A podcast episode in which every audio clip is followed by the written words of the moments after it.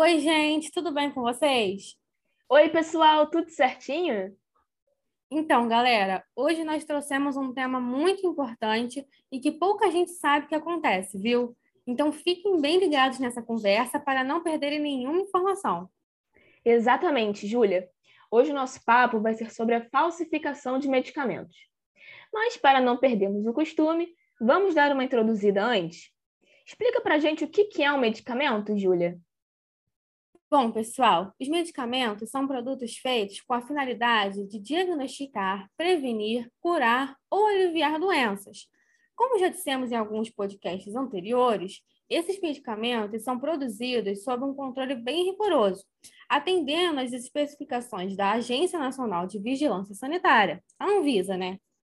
E o que acontece, pessoal, é que alguns desses medicamentos são vendidos a alto custo, o que leva os compradores a procurarem por alternativas mais baratas.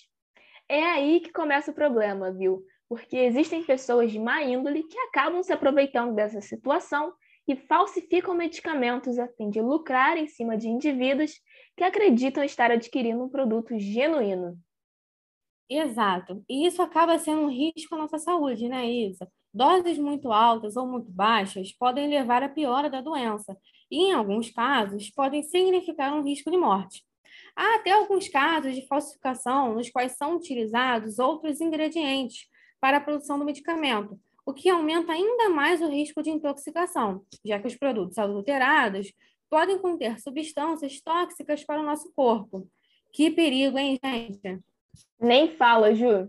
E, além disso, medicamentos falsificados podem também ser objetos de carga roubadas e vendidos sem nota fiscal. E aí, vocês acham que isso também traz algum risco para a gente? E como traz, viu, pessoal? O que acontece é que os medicamentos precisam ter um controle logístico bem rígido, ou seja, a nota fiscal na hora da compra e da venda é essencial para garantir que aqueles medicamentos em questão estejam qualificados para serem vendidos com segurança, né? Agora, quando esses estoques de medicamentos são roubados para serem vendidos de forma ilegal, acabam perdendo os prazos de validade e também a sua eficácia, já que na maioria das vezes não vão estar armazenados de forma correta, né? E por causa dessa perda dos prazos de validade, as garantias de higiene, conservação e eficácia são afetadas. E, por isso, né, esses medicamentos acabam se tornando extremamente prejudiciais para a saúde daqueles que irão comprar e fazer seu uso. Vale destacar aqui, pessoal, que a maioria das vendas desses medicamentos falsos acontecem pela internet, viu? Por isso, atenção redobrada na hora que vocês virem algum anúncio pelos sites ou então redes sociais que sejam meio estranhos e com preços ou muito baratos ou muito caros. Mas agora a pergunta de milhões, hein? O que podemos fazer para não cairmos nessa fraude? Bom, a primeira dica é importantíssima e serve para a vida. Não se automediquem. Sempre busquem profissionais qualificados para tirarem suas dúvidas, como o farmacêutico, que está presente em todas as farmácias. Um fato também importante relacionado à automedicação é: sempre sigam as orientações dadas pelo médico responsável caso necessite fazer algum tratamento. Ótima colocação, Isa. Outra dica importante é que lugar de medicamento é nas farmácias. Não compre em camelôs, feiras ou em anúncios que possam aparecer nas redes sociais de forma suspeita, né? Ou até mesmo em mensagens encaminhadas por conhecidos. E como mencionamos anteriormente, medicamentos sempre são vendidos e comprados com a presença da nota fiscal e somente nas farmácias e drogarias que elas são emitidas. Vale destacar aqui que é sempre bom guardarmos as notas fiscais em embalagens como forma de comprovante de sua eficácia. E isso também tem a ver com a próxima dica. Observem as embalagens, pessoal. Vejam se elas apresentam desbotamento da cor, se estão rasgadas ou abertas e se os lacres foram violados. Essencial essa dica, Ju. E nossa última dica é: sempre verifiquem o número do lote, pois aqueles números impressos na parte de fora da caixa devem ser iguais aos que vêm impresso no frasco ou então na cartela interna. E neles você encontra também o número de registro da Anvisa e número de telefone para tirar dúvidas com o fabricante.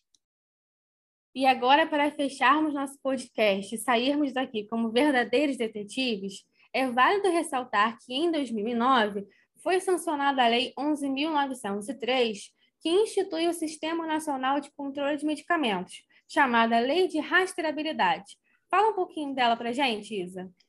Esse sistema, pessoal, utiliza tecnologias que vão permitir a recuperação das informações necessárias para conhecer o caminho percorrido pelo medicamento, desde a sua produção até a sua entrega ao consumidor.